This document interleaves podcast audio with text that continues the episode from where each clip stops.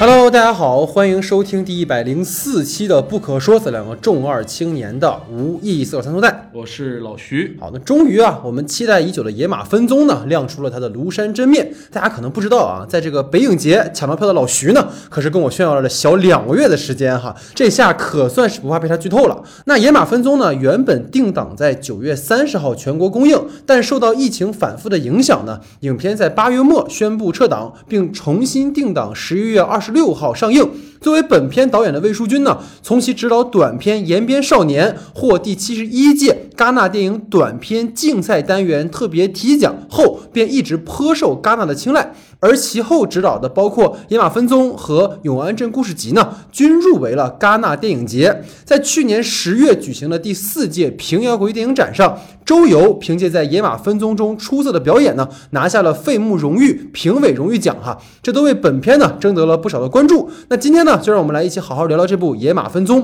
首先呢，还是先来介绍影片的基本信息。《野马分鬃》的导演呢是魏书君，本硕呢均就读于中国传媒大学。本片中左坤就读的学校呢也是传媒大学，那专业呢也和魏书君本人一样，可谓是带有导演一定的自传色彩了。那魏导演呢最近在筹备他的新作哈《白鹤亮翅》，据说呢搭档的是易烊千玺，大家可以期待一下。本片的编剧是高凌阳，他与导演呢自《延边少年》便开始合作，之前呢他还作为编剧和导演指导过管虎监制的电影《再团圆》。本片的摄影是王杰宏，同样是导演的御用摄影，二人从《延边少年》就开始合作了。本片的剪辑呢是孔庆雷，曾长长期与中国第六代导演合作，曾凭借《推拿》获得第五十一届台北金马影展最佳剪辑奖。演员方面呢，饰演录音系大四学生左坤的是周游，他曾凭借电影《镜像人》《明日青春》获得第十三届华语青年影像论坛年度新锐男演员奖。野马分鬃呢，除了让他在平遥获奖之外，还在去年的第三届海南国际电影节新人荣誉单元提名年度男演员奖。那饰演左坤女友阿芝的是郑英晨，她曾在《致我们暖暖的小时光》中饰演王珊。片中饰演左坤死党彤彤的是佟林凯，这是他第一次出演电影作品。那饰演女演员依林的是赵多娜，她曾出演过《迷雾追踪》《想看你微笑》等片。值得一提的是呢，本片的导演魏书君和编剧高林阳在片中也有客串，分别饰演交警和音响销售员的角色。《野马分鬃》呢，讲述了大四录音系学生阿坤在面对即将进入社会的焦虑中，度过了自己最后的学生时代的故事。节目开始之前呢，惯例还是希望大家能多多关注我们的微信公众账号 S E 的光影不污。最近呢，我们会陆续更新《浊水清流》啊、《鹰眼》等电影和影视剧的音频和文字节目。那《鹰眼》呢，应该不会和上期哈遭有一样的问题了啊，因为这不涉及那个问题啊。那公众号具体名称呢，请看节目下方的简介。另外呢，想加入我们听众群的朋友，可以在公众号的后台留言，我们会拉您入群。那如果想听我们不能播的节目的朋友呢，也可以到公众号的右下角“不可说”专栏寻找往期节目收听。谢谢大家的支持。那下面进入到我们正式的讨论环节。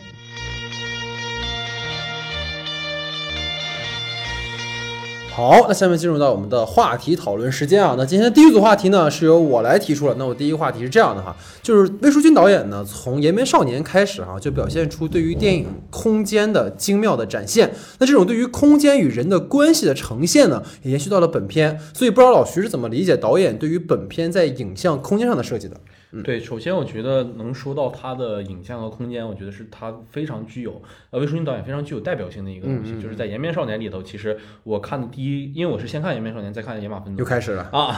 就是我看《延边少年》的时候，其实就有非常大的一个冲动，就是它里面对于空间的设计以及空间的这一些调度啊，还有它拍摄出来的一个空间都是非常有意境的，嗯而且它选景是非常非常有讲究是的，是的，然后再过渡到，但是这个可以放后面再提，我们到《嗯延边少年》的时候可以再说。但是这过渡到《野马分鬃》的时候，其实这个东西是一以贯之下来的，我觉得非常好。嗯这也是我看的时候觉得非常不错的一点。首先就是我觉得里面最重要的一个点就是车这个点，嗯车是一个从头到尾的一个意向。如果我们把主人公定义为一个废的年轻人的话，那我觉得这个车其实跟那个年轻人是一样的，他们都是就是二手车，即将报废。对，即将报 废几万块钱，然后嗯然后最可怕的是什么？你买了这个车才知道他欠了几十分儿，然后只能偷摸上路，对吧？对然后到了明年可能就直接被报废了。就是嗯你是在在一个骗局之下买的这一个车。其实我觉得和很多可能呃年轻人进入社会的前一关都是被骗一样，他也是选择了这样的一件事情。嗯其实这个车就能和我们片片头的这个野马这个主题所能规训上，嗯这都是一个没有办法去融入正常的车辆规矩里的一个车，对，和一个所以我们人说一个人，对而且他在整个，我觉得他车非常好的一点就是从他开始买车到影片的最后，车嗯。都是非常重要的一个意象，是的，是的。因为你记得最后一个镜头，其实就是从车内去拍在。哎呀，传媒大学南门门口的两个人，对对这样的一场戏，就是你能看到车这个意象，首先它是贯穿始终的，并且车完成了它所有的这一些呃自尊心的体现也好，嗯。或者我们说这个他的旅途的所有的过程，包括他和女朋友的像车震，是是或者是是里面发生的故事，或者是接下来的所有事情，包括说为了去给车换一个大灯，然后把自己当呃当老师的妈妈的那个考题给偷了出来，然后卖给中学生，嗯。结果发现就是语语文考试连中学生都要去买答案这件事情，就是我觉得车谱嗯做对啊，车就已经作为了一个能够把它作为串联起来的一个因素，嗯而且在车内的空间也发生非常多的事，车像一个框架一样，嗯把年轻人锁住了。同时，年轻人的视点也全部基于这个车去观察周围的一个环境，嗯我觉得这个是非常重要的一点。好的，那关于车的部分呢，其实我就是这些观点，不知道你怎么想？嗯嗯嗯，其实我觉得，其实咱们今天可以把它整个这里面和空间相关的去拆开聊嘛，因为它其实里面有很多内容。我觉得就是车这个部分也挺有意思，像你刚才其实提到也很好，因为其实我觉得导演最精妙的事情就是在你刚才说这个点，他把空间和角色的这种个人困境，嗯包括其实你也会后面会提到他跟他人的困境，其实都有一个很好的一个关联。对我觉得这个其实对于影片形成了一个非常好的一个可以说是表意和一个读解的空间吧。你刚才提到就是两万的这个计程车哈，不，这个这个吉普车啊，计程车，就是它作为其实左坤最长深处的一个空间，你所提到的它是一种禁锢，或者说它跟角色本身他们都是一种好像想要打破规则，但是又。终将会被规则所淘汰掉或怎么样的一个一个身份，像被投射的一对对对但其实我个人反而会觉得这个车其实形成了对于左坤的一种保护。啊，对，因为导演其实有意去模糊了左坤家人的面容嘛，你包括他的父母，其实都没有以正脸正脸去展示给观众。就是左坤回到家，发现母亲换了锁，却没有告知自己。而左坤回家的目的呢，只是为了去偷点东西来变卖，变卖成钱。所以等于说，家庭完全没有办法给予左坤一个安全感的场所。嗯，而且其实。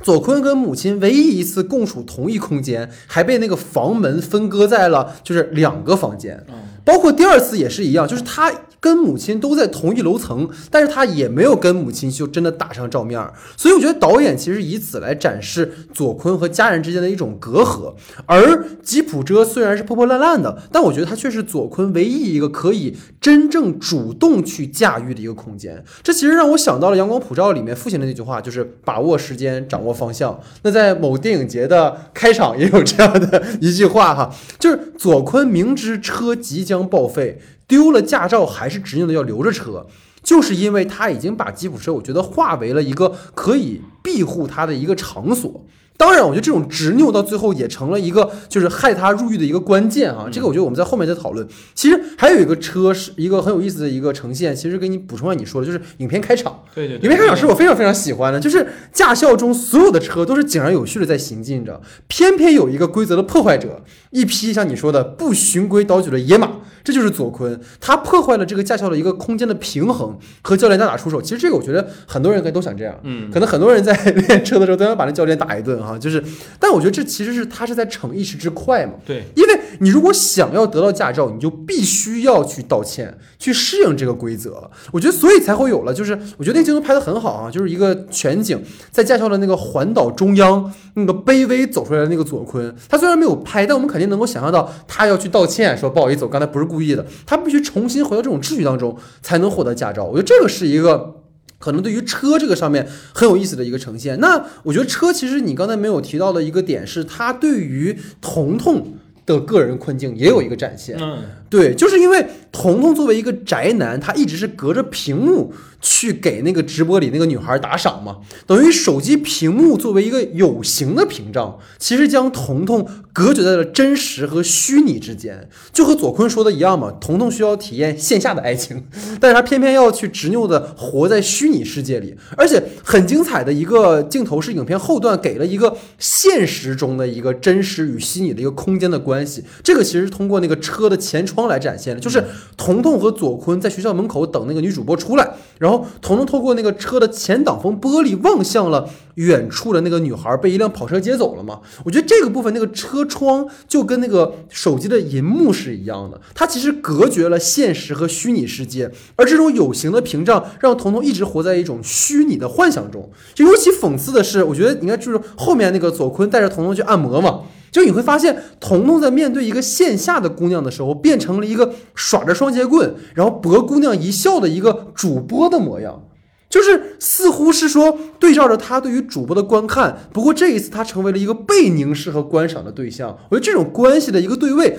也是一个很有意思的一个呈现啊。然后其实，在我们提到这个，就是提到可能在个人困境之外，也和他人的关系有关。所以这个可能就提到说，你也一直跟我说你很喜欢影片开场的那个长镜头嘛，就是他女朋友来找他那个镜头，所以可以从这儿我们可以再继续聊聊。对我其实觉得很好的一点就是这个长镜头，首先它的起伏就是在底下在跳舞的那个女孩儿，就是特别浮华的那种感觉，啊对对对，而且是嗯在众人之中吧，你可以看到就是前景其实有非常多的人给她遮挡住对燃烧的开场，啊，对对对，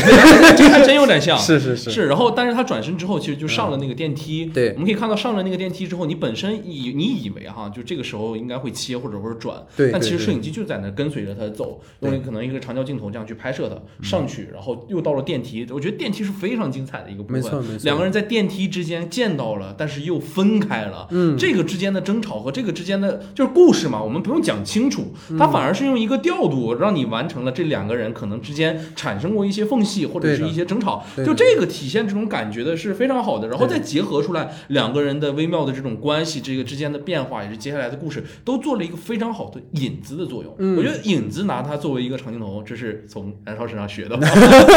对，其实就是他，我觉得就跟我们之前讨论过《燃烧》的时候，就有一场戏是后来你其实你在你自己拍片子的时候也用到过嘛，对对对，就是在那个钟秀和惠美他们两个人在一个对拐角抽烟的时候就是有一个大家可以回去看看《燃烧》那开场调，就是它非常微妙的一个移镜头，嗯。但其实一开始的时候那个空间是带到后景的一个天空。天空的关系的嗯，但随着他们两个聊天的那种深入，两个人关系的一种变化，然后他会慢慢的往左一移，变成只有他们两个人，后面是墙。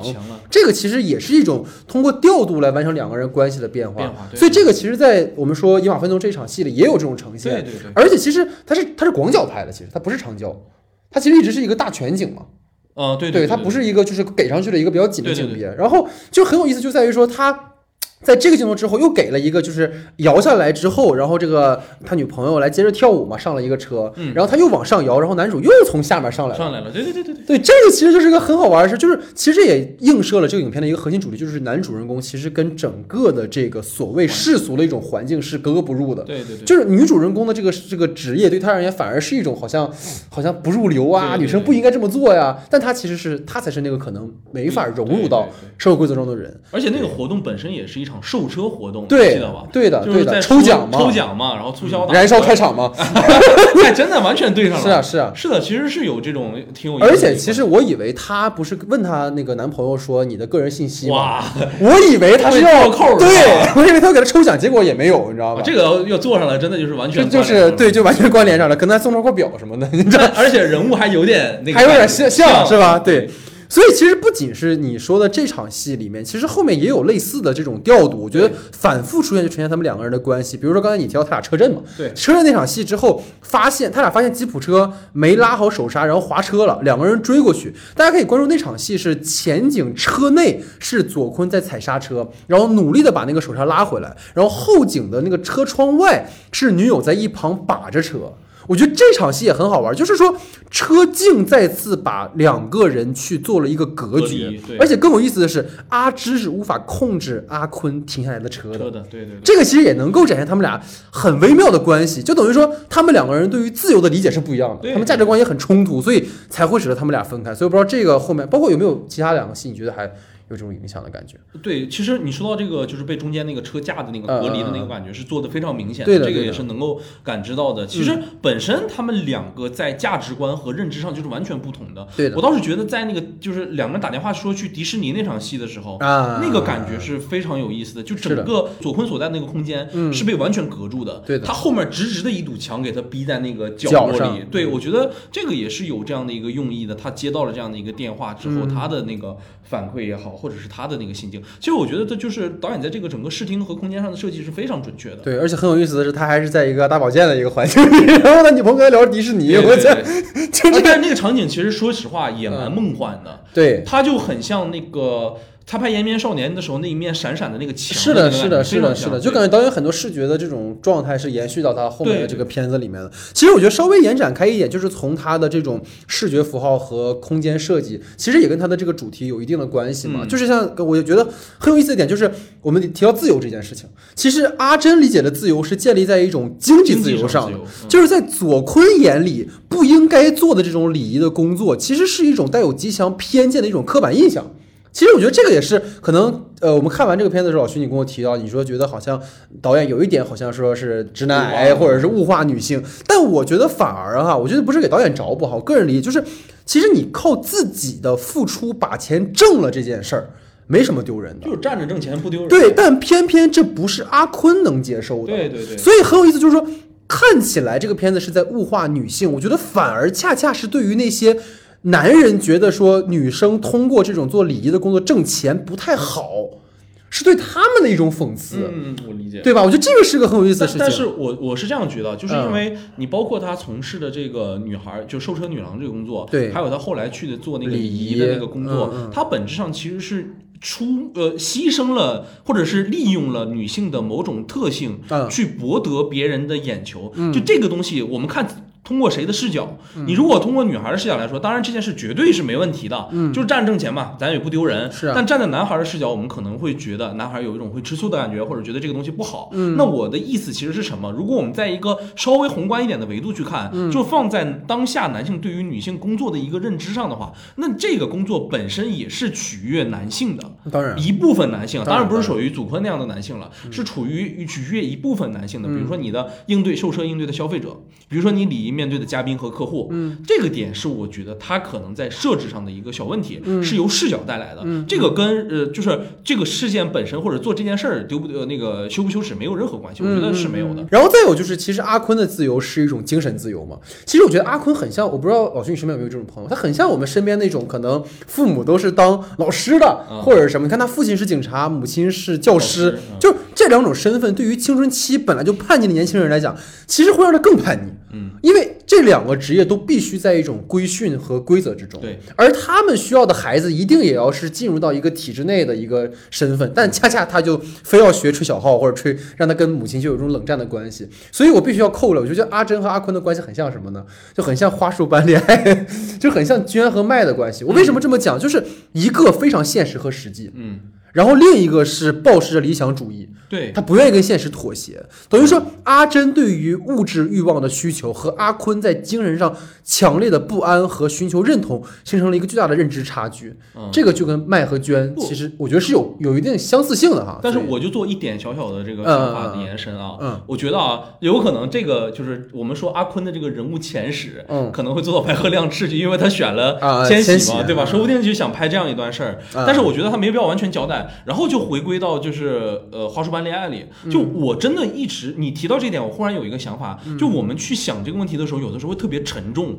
我不知道为什么，就是 沉重。对我们背负的东西会特别多，就是嗯。你看，我们看一个日本的故事，比如说这两个人的前史，父母是干什么，你从来不会有这个想法。对，父母是军人，或者是父母是、呃父母是警察，或者父母是老师。嗯。但是我们一联系到这个事情的时候，我们会迅速的把它挂靠到我们对于职业的一个印象里，这是独属于中国的一个对，因为你跟家庭的这个，但但其实东方也也有这种东西，我觉得。对，但是你其实看那个麦里面，就是呃《花束般花束恋爱》的恋爱里的麦的那个爸爸是一个非常开明的一个爸爸，嗯他不爸爸是做做烟花，做烟花对吧？你不行，走，回老家呀！你搁这儿干嘛呀？对对吧？他其实是很淡的那种处理，家庭背景对于来他对于他没来说强化这种对，他是最不值最不值钱的东西，他甚至都没有做什么。哎，我父母不露脸，然后我们只强调这种关系，他都没有。对但是我我是觉得啊，这可能是我们独有的一种东西，就我们会背负着这个东西去强做强烈对对，我们很想去探究这个源头，甚至把它归于到了这样一件事情上，但有可能在另一种语境的表述环境里，它是完全不存在的。啊、对，所以这个其实我觉得可能是他们对于青春片的侧重点不一样。对对对对他都不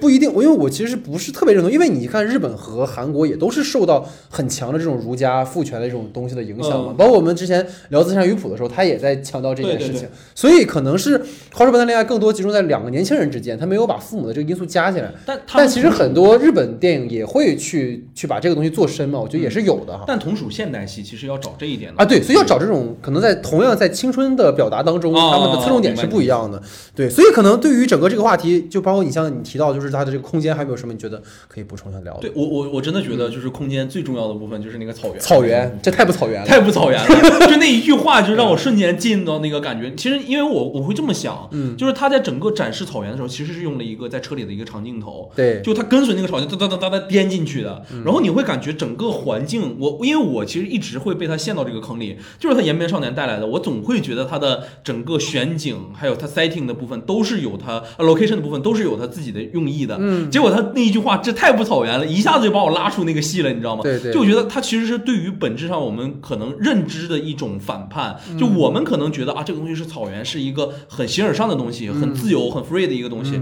但我到这来他们干啥的？我是来赚钱的，对。这个就是摆在所有当下年轻人面前的一个很重要的一个重担。嗯我赚钱，所以我要来一个不那么草原的草原，嗯我每天要告诉我哦这是草原，嗯。这就是这样的。我觉得其实你聊这个话题也牵扯到我们接下来聊的第二个话题，因为其实像你说的，草原上那个故事是跟他们拍电影这件事情有关系的，的所以这个其实也是所有大家如果学电影、学导演系最后的一个噩梦嘛，就是拍毕设。然后其实这也就涉及到这个片子里关于原电影的这个部分，我看到很多的呃评论也在讨论这个问题，就是导演其实从录音师在学生组不被重视，一直延展到了对于整个剧组拍摄的观察和思考。所以关于这个所谓原电影的部分，不知道你有什么看法？我的天哪，我真的是我太喜欢这个就是如坐针毡，但是是好的意义上的如坐针毡。对对对对嗯，对，不，我觉得它最有意思的是什么？就是那个庆功宴的那块儿开始，嗯嗯嗯，就是我们要去戛纳，你知道吗？年轻的白羊对唱起了我校的这个校歌。然后他最厉害的是下一秒就是喝多了这帮人，第二天要去拍戏了。哇，这个东西真的太强了，就是他把一下你带入这种而且那个摄影感觉应该是去过电影节，应该是还蛮厉害的一个摄影对，就肯定是舔他嘛，有知名嘛，就导演不都在舔他对就是一个非常好的一个剧组内的一个生态嘛。我们说剧组呃导演和女演员，对然后摄影和导演，对。然后导演和录呃呃摄影和摄音摄影摄影和录音，对。他们两个之间可能有存在这种不协调，高低高点儿高低点儿这种的，对对对。就是全篇都在进行这个关于电影的一个讨论。没错然后我们其实拉回来，我们会觉得，呃，我关于电影部分，我直接举取这个点说，就里面一直出现了两个电影人，嗯。王家卫、嗯，洪尚秀。后者你是不是很熟悉啊？哎，对，刚刚做完分析，不才，嗯虽然做的不太好，啊，做摄影分析，呃，哎呦，就是折磨加折磨，嗯难上加难。但是嗯我想说的，就是呃。王家卫这个点首先非常重要，你记不记得有一个里面一句台词，就是说有马和无马的那个啊，问题。对对对对对，然后他说因为什么？对，因为王家卫。王家卫，对拍个杯子，嗯就是他很多意向达不到的一个环节，他都会用一个王家卫就这么拍的搪塞过去嗯搪塞过去，这是导演的一个应激保护的一个能力。他有才华吗？他当然有，他看过王家卫，他看过洪尚秀，嗯他比一般观众绝对会走得更超前一点。但是他能比得过王家卫和洪尚秀吗？对这是非常重要的一点。他们王家卫、洪尚秀在自己的片子里其实融入了非常多的，无论是全片的线索的展示，或者是我要把故事怎么讲清楚，其实他都埋了埋了自己的东西在里面的。对，但我如果我拍这个东西为了什么？为了王家卫，那这个东西就显得毫无意义。是这也是我可能对于呃这个片子而言，我觉得它能够反映出这一个现象，我觉得很有力的一个支撑。嗯就是如果你已经走到了这一步，嗯你意识到了这个问题，意识到满嘴王家卫、洪尚秀的这个人，就跟你外面遇到的满嘴八十亿、百亿的人其实是一样的，嗯画大饼，对吧？对对我告诉你我的艺术有多超前，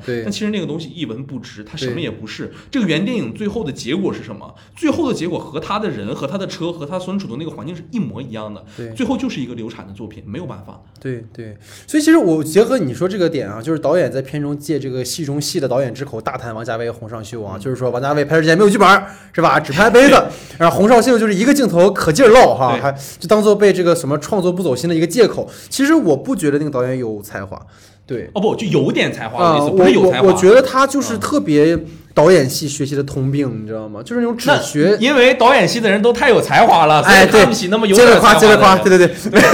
没有，我给你就是找补，我主动找补。就是因为他只学形式，嗯，但，他没有参透，就是导演借形式要表现的内容是什么。我觉得就是这其实是蛮讽刺的一种呈现，就是你痴狂于形式感，却不去真正与内容。结合。嗯。就跟其实左坤，就刚刚你提到嘛，左坤在问为什么有马的，就是有马没马的时候，他就是很含糊的过去，他没有正面回答，对，这就是一种掩饰。其实也结合客户到你提到那个话题，就是说他为什么觉得这个不够草原，就是因为这个草原只是面儿上的一个所谓外观上的草原，但它其实没有那个草原真正的精神。精，神嘛，不自由，所有人在里面都是资本主义的囚徒。对吧？我觉得这个是一个点。然后扣回我们刚才聊到整个他这个呃所谓原电影的部分啊，我觉得要回到一个很重要的点。你看老徐就有私心，然后为什么？老徐是摄影出身啊，所以人家就不聊录音的事儿。你看见没有？这就跟电影里面那个摄影是一样的，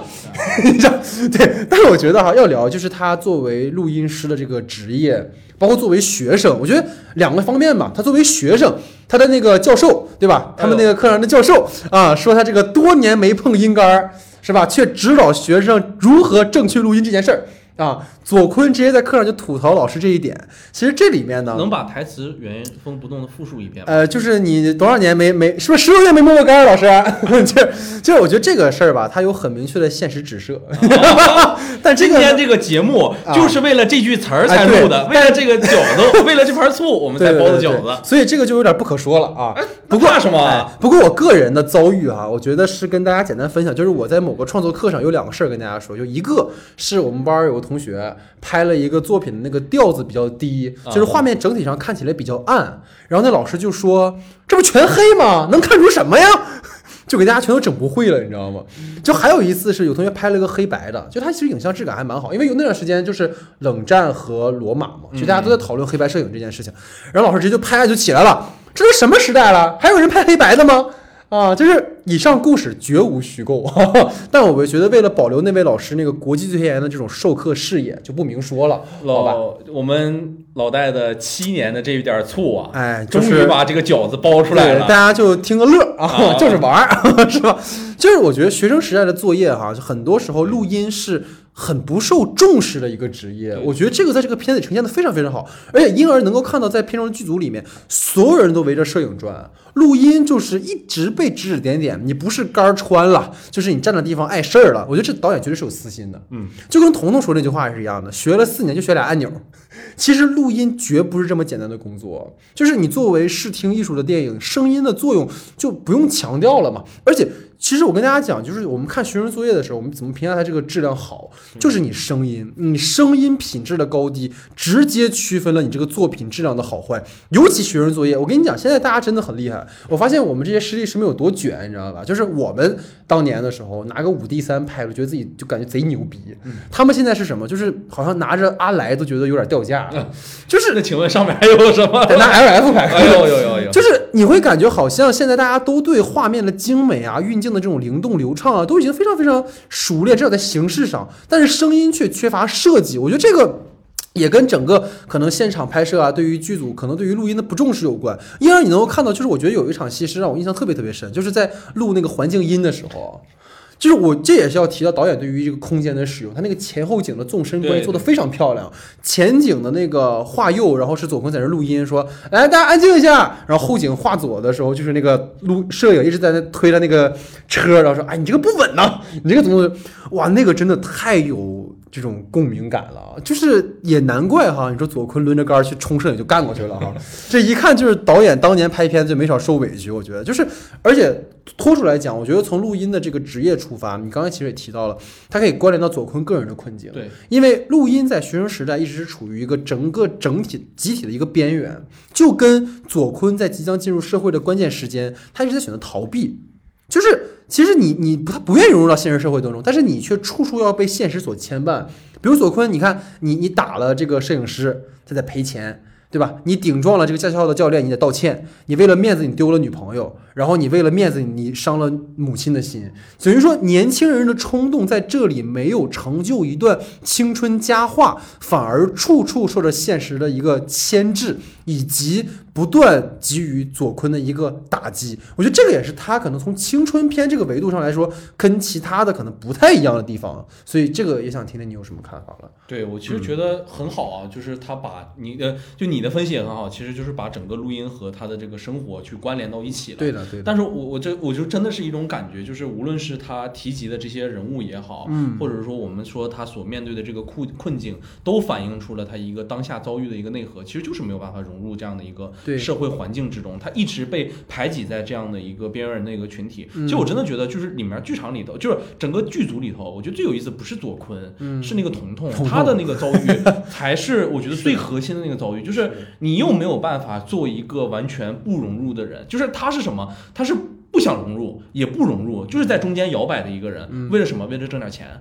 所以去卖地球人嘛？啊，对，所以送地球人嘛，就刷牌撇飞盘嘛，对吧对对，就是他，他其实我觉得会比就是左坤那个角色带起来会更有意思一点。就我觉得他的设置可能在整个剧组里也是非常有趣的一件事。很多录音助手、录音助理他都是不懂的，就知道录个杆儿。真的有录音经验的，有有这些出出师的这些人的话，早就去自己接活了。当录音指导。对啊，很多，所以剧组里就多多出了这种很多游离在这种实习边缘的这种人物，嗯，反而能够找到这样的彼此同类，形成一个共同体。是的，是的，是的。所以其实彤彤反而才是更多的人的一种写照。我住在北方，难得这些天许多雨水。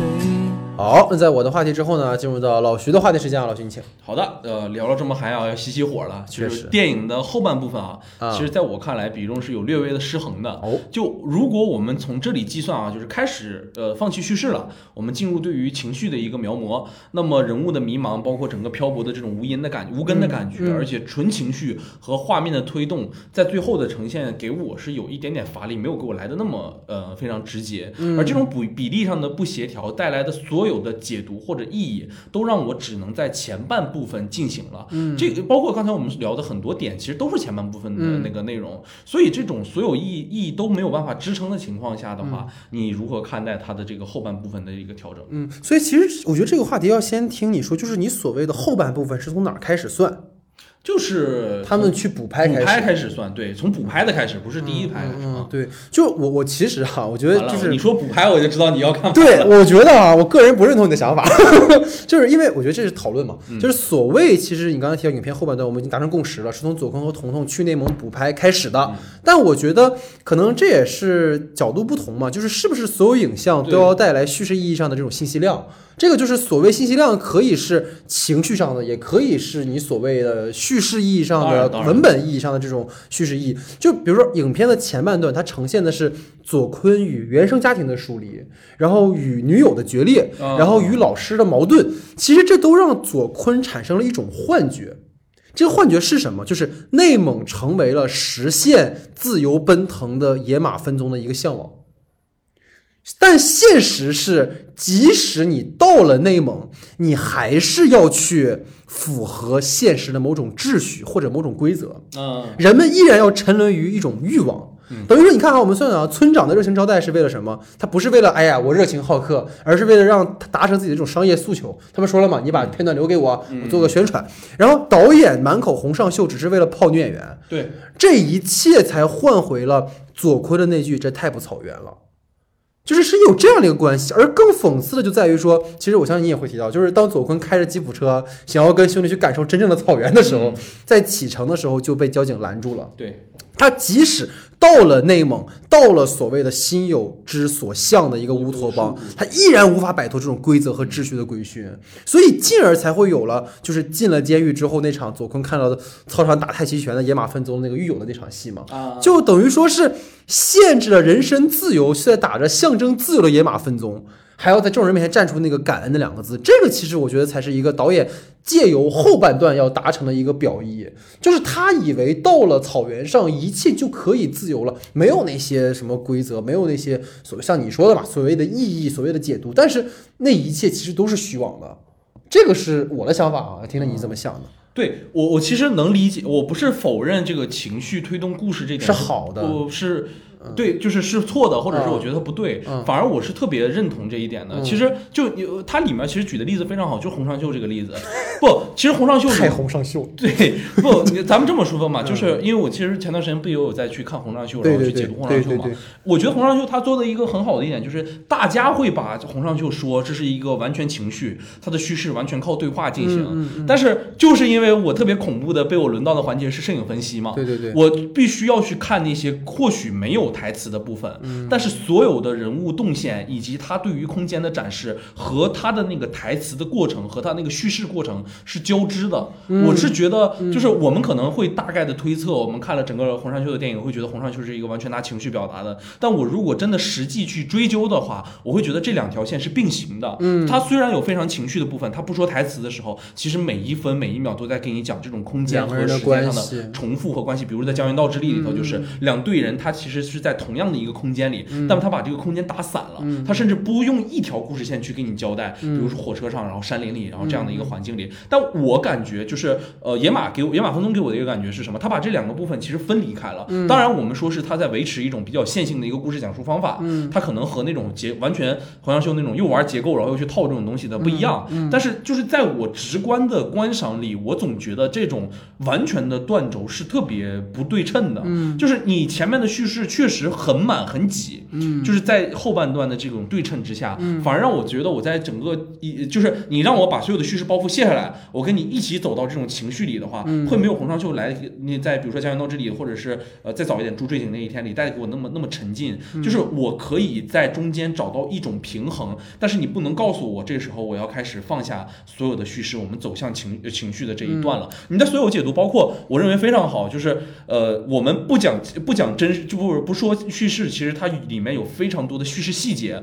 告诉我，比如说就非常简单，他去内蒙。然后遇到了交警，其实这件事就把所有 就把所有的叙事完全挤挤夹在这儿或者停在这儿了。但是我是觉得它在整个比例上面的失衡是让我觉得有一些不舒服的。啊，我觉得能能懂你，就是等于说他他前半段的叙事的这个东西塞得太满了，，对，对然后后半段突然变成一个纯情绪纯情绪。你看他的第一场戏，他甚至在连驾校那种完全没有内容的一个戏，都做的那么有信息量，这个东西其实是有一些些不同的。所以这个其实你有会考虑，可能这就是作者表达的一种方式方法，对对，你得这么去看嘛。但是那就给我造成一种观感上的不不适，但肯定对于有些人来说很享受这样的一个过程，对对吧？这这就是完全讨论嘛，咱们对，包括他后半段其实有意去消解了他前半段建制的矛盾，对对对对对包括他跟他母亲的那个东西，其实是前面非常猛的一个，因为你他妈都把人记者都到你家去跟你妈去他妈敲门了，你后半段给你妈妈打电话，其实是一个很重要的一场戏，但那场戏其实没有了，就是但是他把这东西就是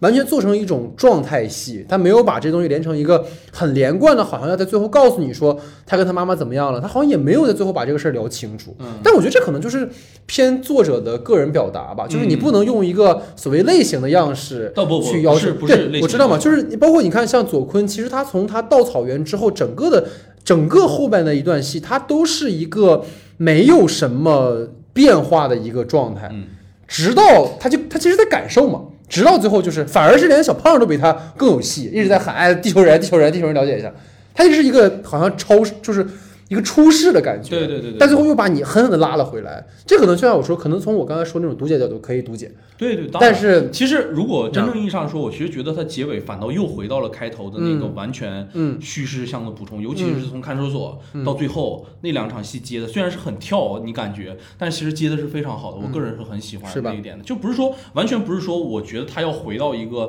叙事的环境里，嗯。而是说这个忽然的这一下会让我觉得有一些距离上的这种不不不适感。而且其实很有意思，就是说，你看他，我觉得可以聊聊他的这个主题嘛，就是所谓嗯野马分鬃这件事情。我觉得很有意思，就是说，就是左坤就像那个野马一样，我们前面也提到了，但他需要受到很多的这种约束，就跟我们说那个报废的车一样，其实跟他也一样，他们俩都是即将要，就一个是即将进入社会，一个是即将被报废掉。然后我觉得有意思点就是说，你能够发现左坤他即使到最后刚一启程就被抓到了，但他至少他说过一句：“这他妈太不草原，我们去看真草原。”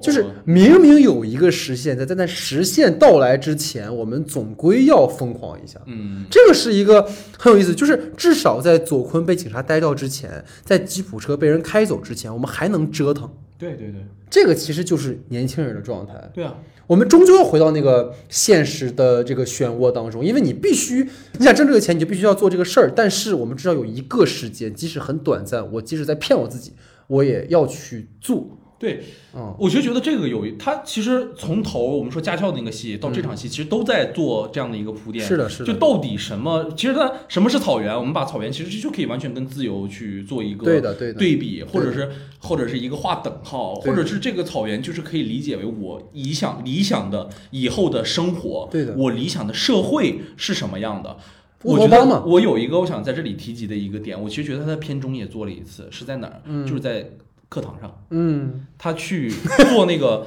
做那个哒哒哒哒的声音的时候，他说：“老师，真正的野马是没有那个掌心的马蹄铁的。”对，这个才是真的马蹄的声音，他把书撕碎了，嗯，对吧？他撕碎的是什么？是所有约束你们的那些知识也好啊，材料也好啊，你们是创作者，是的，你们是真的去做这些事情的人，而不是书本上书本上那些东西。我把书撕碎了，把你最依托的那个信信仰的东西，你最愿意拿来束缚我们自由，我认为最不他妈学校的东西，给你撕掉了，放在那儿。老师，你听一听，这这个才是真的马的声音，这才叫野马。其实刚才我觉得最后想跟大家讲的一个什么，就是左坤也是一样，我们也是一样，就是我们没法判断可能接下来发生什么。对，就是其实说回来哈，我就矫情一句，就是认真做节目也会被封，啊，对吧？但是你不能就不做了，对吧？对就是对对对，对吧？其实他这个电影有一个主题，我觉得是什么？就是无常就是常态。嗯，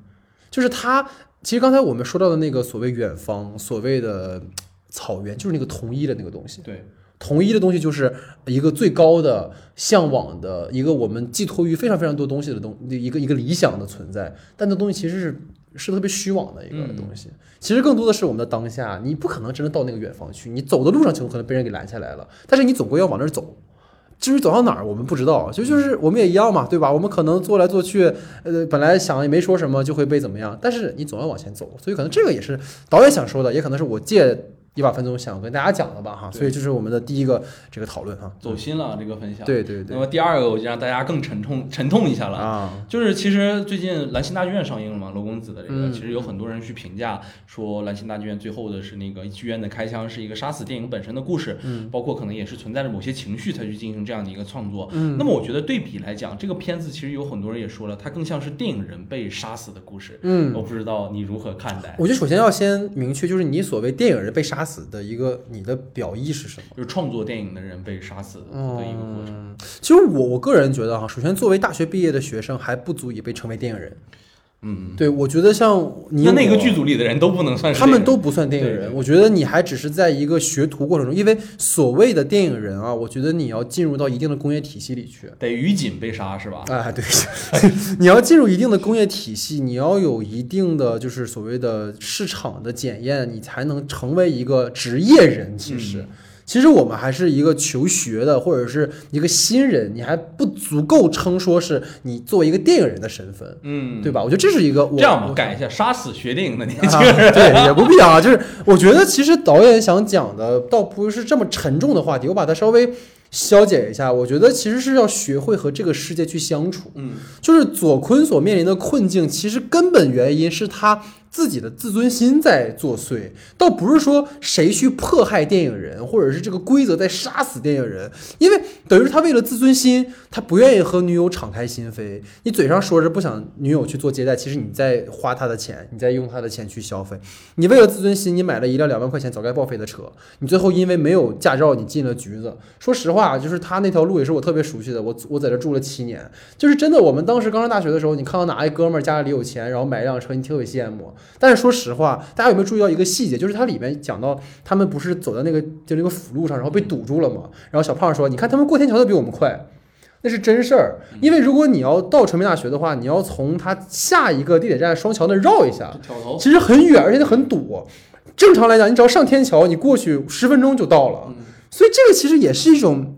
彰显自我所谓存在感的一个自尊心的一个一个表现。所以我更想从你的话题延伸出来，就是导演对于青春的态度，就是他不过度去缅怀或者粉饰。导演的处理其实是很现实主义的，就是年轻气盛。固然活得一逍遥自在，但我们早晚要和这个世界打交道。嗯，就跟其实靠着那个地球人活起来的那个海哥，对吧？他做着建材的生意发了家，花着自己的钱去追求理想。我他妈唱的再烂，但我花的是我自己的钱，对，这没什么丢人的呀。我靠着本事手艺挣钱，然后我靠养活自己的这种兴趣爱好，这是值得我们钦佩的一件事情。嗯就是你学生时代的时候，我们都会经历一个过程嘛，就是寻找这种自我价值和认同。然后左坤呢，以为自己可以当个破局者，是吧？但是你还是要面对这种现实的藩篱，就是他需要一辆吉普车来标新立异。嗯，他其实不纯粹，他需要吉普车来让自己显得跟其他人不一。样但这种掩饰其实最后是虚的。所以我很喜欢影片最后两场戏，就是一个是左坤坐在出租车上，广播里放着那个海哥的《地球人》，然后主播说：“哎呀，这个歌已经在网上火了。”左坤那个表情有点惊讶，又觉得有点好笑。嗯但随后是什么？就是望着窗外风景，长时间的沉默。我觉得这才是每一代年轻人初入社会的常态，对就是现实会击碎我们很多认知和价值判断，但同时会重塑我们。嗯，所以这个是我的看法啊，所以不知道你是怎么看的？对嗯我，我首先啊，我就是觉得你愿意去给他往青春的这个类型上去靠，然后我们去聊它是不是一个现实题材，这是我特别喜欢的一个点。嗯，就是因为我觉得，其实呃，就我们所说嘛，可能五六代他们电影人不死了。呃，不不不，你听我说完嘛，我是往下接的。对如果说五六代他们其实是一直创作，因为某些历史事件，然后我们去进行创作，可能本身背负的都是讨论一些民族性，讨论一些可能很反思形而上的一些东西，反思历史的一些东西。那么其实到了最近的很多新导演的时候，没有人去拍现实的东西了，都是在去拍一些很架空的一些事件。对他们的起源甚至都非常架空。当然了，出没出现过像郭春天这样非常好的一些优秀的现实主义作品，当然有，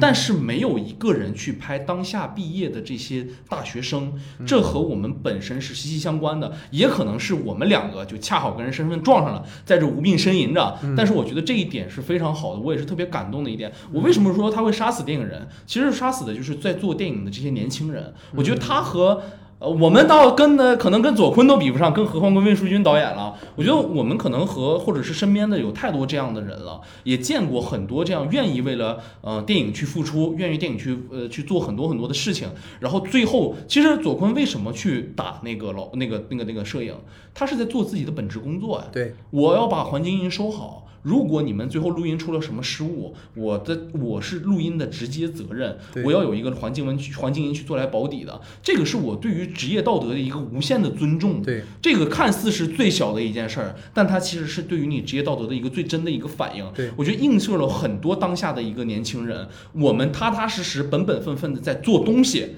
但是。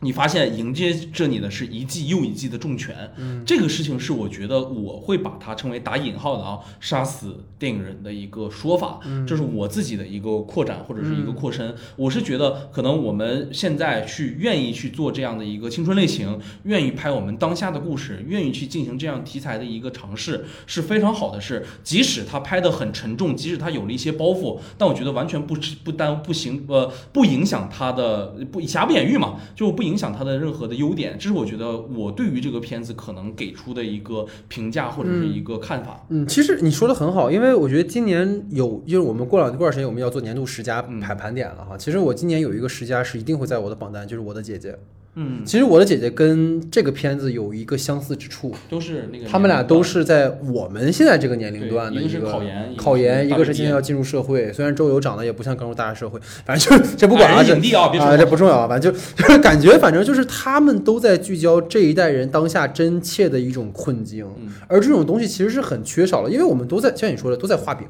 嗯，所有人对于进入社会的年轻人都在画饼，然后年轻人们一代一代进入社会当中，他们会发现啊被毒打、被教育，但我觉得还是我说那句话，我们要在重塑自己的过程，对对对，就是我觉得不要那么幼稚了，就是说你进入社会之后，你还是那么理想主义，然后他妈的天天你你还是要去迎合一定的社会的一些价值和一些要求，你才能够获取一定的话语权。说白了嘛，这就回到我们根本问题，你要先换得那个话语权，你再去说你要说的东西。时间线回播第二期又对，回到一开回到辅佐官了。对这我觉得其实包括啊，我可能稍微有不恰当的一个比喻，就是包括像胡波导演。嗯，对，我觉得当然了，你说那位导演对胡波导演会不会有一些这样或那样的问题，这个我们暂且不表。但我觉得你千万不能把你的这个东西交出去，嗯就是你肯定会被他，呃，被被他给扼住喉咙，你被他删减了很多东西，你很不爽。我作为导演的一个自尊心，或者我作为导演一个本分，我觉得我被你玷污了。但是你你你你如果把自己的命都交出去了，其实你就没有东西跟他对抗了。我们能有什么跟他对抗？不就是我们那点初心吗？你没法跟资本对抗，你没有办法跟这社会对抗，包括。你很，你要像我说韩国电影，现在不是刚才也跟你聊嘛？韩国电影没有这种明确的审查，但它可以限制你的钱，对吧？你不能跟资本对抗，但是我他妈要把我想话说的话说了，我是卢武铉，我要把我想话说的话说了，我不能让你他妈的就是想说什么就说什么，想干什么就干什么。所以我觉得到最后就是影片结尾的时候，不是那个呃一个王家卫式的镜头嘛，嗯一个升格就是野马奔驰在草原之上，一个很有趣的发现给大家分享一下，就是院线版的结尾这块儿其实是有一个左坤的独白的。就左坤在说嘛，啊青春就像是什么什么，一段非常非常王家卫的独白，但是他的那个呃国际版其实是没有独白的，它只有一个升格下的马匹和一段音乐，其实给了你们我们更多的遐想的空间。你想在上一场戏里面，左坤坐在计程车里面，在城市当中看着不断的飘过去的这些云彩啊，就是繁华呀，然后他要去慢慢适应这个社会。但是你你在心里总要有一匹野马，你总要驰骋在这个草原上，要无忧无虑的去去跟。你你你理想中的生活去对话，我觉得现实总会无情的打击我们，但我们总要在心里的某处有一些初心的坚持。我觉得这个或许就是导演在最后的最后想要告诉我们的一点东西吧。好，那下面进入到我们的延伸讨论环节哈。那既然提到魏淑君导演，就不得不提到他的这个呃，在对在戛纳哈可以说一鸣惊人的这个《延边少年》，包括其实我们之前聊那个平遥的节目的时候，然后星河老师也提到他的那个《永安镇故事集》，嗯他那个大家现在还没有看到哈，所以大家如果想听的话，可以去听听之前那个星河老师聊的。所以我们俩主要就聊聊这个《延边少年》，因为老徐其实看的是最近比较最近才看的嘛，在北京电影节看的，然后我其实看的有点早了哈，所以主要听听你聊了《延延边少年》嘛，有没有什么看法？嗯，对，首先这个《延边少年》，我记得从你聊之后，我就对他有特别大的一个好奇心。就当时跟你一顿对一顿风风吹啊，然后、哎对但是因为人家就是上映版嘛，又是短片，呃，而且就是在海外上映的，可能一直没有观看的渠道。对对，然后这次真的是碰巧能够抓到这样的一个机会，好，两可以了，可以。了，嗯哎，一定要强调一下，对，好不容易抢到短加长这种啊，播可以了，可以了，播放组合，嗯那不得尝试一下吗？哎是，但是说说句实话，我其实看，因为我对《延边少年》的预期偏高了，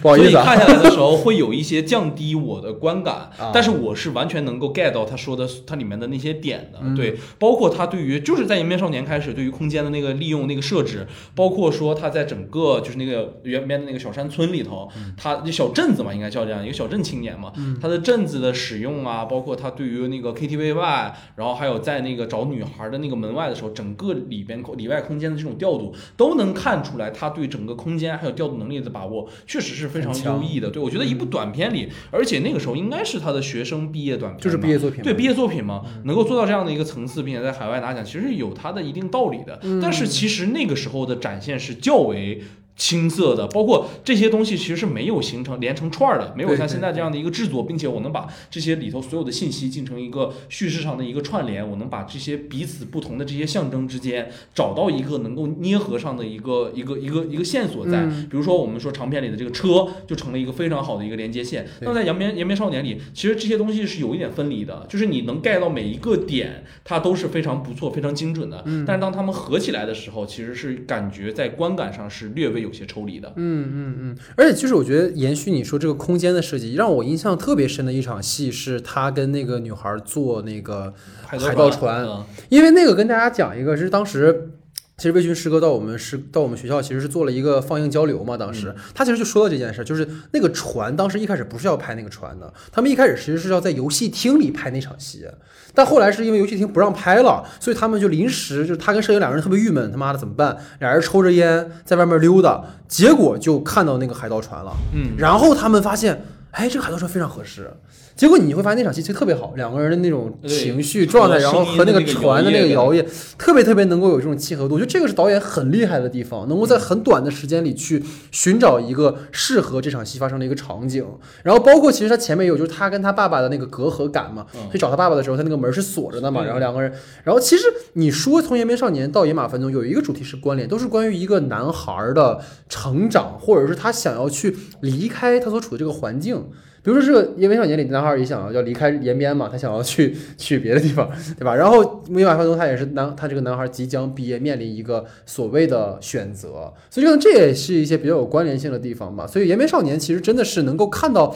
导演的一些创作的，比如说初始的风格的一个对对东西，这个我觉得还是很厉害的啊，所以也蛮期待后面的这个《永安镇故事集》，包括《百合亮翅》，然后也是听你说的，我也都忘了，就是这个《百合亮翅》其实是这个太极拳的第二式，啊，是吧？对对。就是就有可能一直往下。你们不是上课学的？对对对，就这个也是个很有意思的事，就是我们学校因为呃有长时间这个操场一直没建好，所以导致呢所有报什么游泳课呀、什么足球课呀，最后都变成太极拳课了。然啊，后太极拳第一式就是野马分鬃，大家都印象特别的深。对，所以这个导演有一调侃的哈，所以这个是关于延边少年的问题。然后第二个话题呢，其实想跟就是大家就是老徐聊哈，很有意思的。就我今天其实刚看了一个新闻，就很多在这个豆瓣上的朋友啊，给我们的呃野马分鬃打了差评一星，然后呢，就是导致这个片子至今的这个呃所谓豆瓣的评分也跌到六点六分了。啊，这个原因呢，就是你看看到很多人亮出了这个抖音的截图，然后说这个，哎，抖音宣传的是个爱情片，妈的，这男主怎么啥事没干？然后说很多人还有说这个电影看了一半就走了，或者是看了一半就有很多人拿起手机开始玩了啊，所以就是好像是说被抖音骗了。所以关于这个事情，其实大家也知道，它不是第一次发生了。之前在毕赣导演的《地球最后的夜晚》的时候，它的首日票房达到了一个亿。是跨年嘛，结果第二天就跌至了几十万、几百万的，其实也是这种断崖式的票房下跌，然后也是引起了口诛笔伐。其实对于这些可能偏文艺的作者、导演的这种个人表达的作品，在面对所谓市场营销上要把它做成一个更加大众化的产品的时候，其实会有一个很矛盾的一个点。所以关于这个事儿，也蛮好奇老徐是怎么看的。搞宣发的谁懂电影啊？阴阳人了啊！对，嗯我就觉得首先啊，这个事情要这么说，就是如果我们真的想把这个目标受众去对对准啊，就是这个片子的目标受众一定不会在短视频平台里的，这个我觉得很明确。是的，我觉得短视频的受众基本上很少能接一个四十分钟的长镜头，或者说我们要去看一个就是完全可能在后半段的时候是靠情绪就没有强情节的。去推对，没有强情节去推动你的，就它和我说的那个叙事不足还不一样，他们是要求你在密集短的时间内带给到他们的兴奋点和强刺激的，所以说就已经留下了这样的一个根儿，对吧？对对。你知不知道你的顾目标群众是面对一个什么样的人？其实宣发的人在做这种就是宣道呃渠道上的宣发和推广的时候，你应该仔细想到一件事儿，不是所有电影都是十年三十三天，不是所有电影都是呃我们说前任三都是可以营销的，他们是存在着一定的营销壁垒的。最懂电影的人是谁啊？最懂电影的是作者导演，是导演本身。你可不能让导演去做宣发呀，导演做宣发就是爱看不看不看拉倒。对不对？对对你是可以拉下场，带着导演去做路演，但是你不可能一下子把导演拉到一个完全嗯、呃普及化的、全向化的一个面对所有观众的一个平台，甚至是告诉一些可能不是受众的这些人群，让他们去看。我觉得就是你要确定一件事情，就是你的观影人群是什么。比如说我们的就是大年档呃春节档的话，可能就是为了合家欢；我们是情人节档的话，或者七夕档的话，就是为应对的一个情侣。那么你设置在这样的一个档期，你面对的人群是谁？观影人群应该是谁？不是说我把观众带带到电影院里看我的片子了。那他就是我的观影人群了。我觉得这个事儿你一定要承担他的后果，就是一定有观众是不接的，不接观众打差评这件事儿，你也是可以理解的，因为你是全年龄段的、全方向的投放和营销。所以我可能平时爱看电影解说的，你也别看他为什么去看电影解说，说不定他就是不想看长电影。这群人，你给他们去觉得，哎，我系统判定他们是喜欢电影的。那么喜欢电影人，我给他推荐一些艺术片也没什么吧？那么好，迎来这种。这种营销上的失误或者营销上的不同，就是你们所有的营销方或者是你们的片方需要面对的一个很严重的一个问题。然后再说到，我可能觉得对于地球来说啊，也是面对着同样的一件事情，就是他把的营销的点放到了一起跨年，或者是做成了一个很浪漫的点。这个啊是真看电影了，它比这个野马野马分鬃的这个营销是要好一点的。嗯，他是真看电影了，但是他万万没想到的是，我们要去看，等到那个零点零零刻的那个。那个尾也好，或者是那个最最秀的那个镜头的时候，你真的要忍受前四十分钟的一个长镜头，这对于观影对于观众而言是有非常强的一个电影门槛的，因为你的宣发只能宣发一部分，你不可能把前一个小时给观众看了，你说哎，我们到这里可以开始，可以开始我们很浪漫的一个环节或者怎么样，这个东西都是有违一个营销的一个逻辑的。我们就经常会说嘛，其实营销它本身就是一个骗局，你本身去做营销的这一件事情。就是在商业上来说，营销是个骗局，我们所有就是营销的模式是一个骗局。但是如果说我们去进行一个投放、去推广的话，这是没有问题的。你得让更多的观众知道你的这个影片。很多影片也是通过自来水，也是通过这种营销模式获得了成功，获取了一个自己在票房上的一个领先。但是我觉得对于魏淑君导演的这个作作品，如果是稍微懂一点电影的人，你应该能够估测到它的未来和预期是什么样的。尤其是您你上映的这个时间点，也是在十一月左右的这样的一个非常不干不干的一个档期，它热都不算是热，这个是国产电影非常扎堆儿的一个时候，你反而很难分到一杯羹。嗯嗯嗯。但但其实哈，我觉得你在这个维度已经说的很很全面了。我觉得其实有一点儿。呃，另一个视角吧，就是当然了，就是说，我觉得这次的营销上，它有一个手段是什么？就是它会给一个观众的反应，然后给一个电影里面的某个片段，然后开始算那个时间，就是五秒的时候，这个男观众的眼神开始发现了偏离。七秒的时候，这个女孩子出现了一丝微表情，就这个其实特别能够戳中，就是抖音的那些受众们，就是对于短视频是有需求的嘛，就你五秒给我一个反应，七秒给我一个什么，但其实这个与我们说这种可能偏文艺片，它其实是不太一样的，因为类型片它有一个明确的一个时间规定，比如说啊我几分钟有个点呐，或者我的情节点怎么设置，但可能对于艺术片没有，或者文艺片是没有的，所以这个宣发是我觉得可能有一点错位了。的地方，但是可能说到根儿上来讲，虽然这种营销会引发这个片子一定的这个负面的口碑发酵，但是其实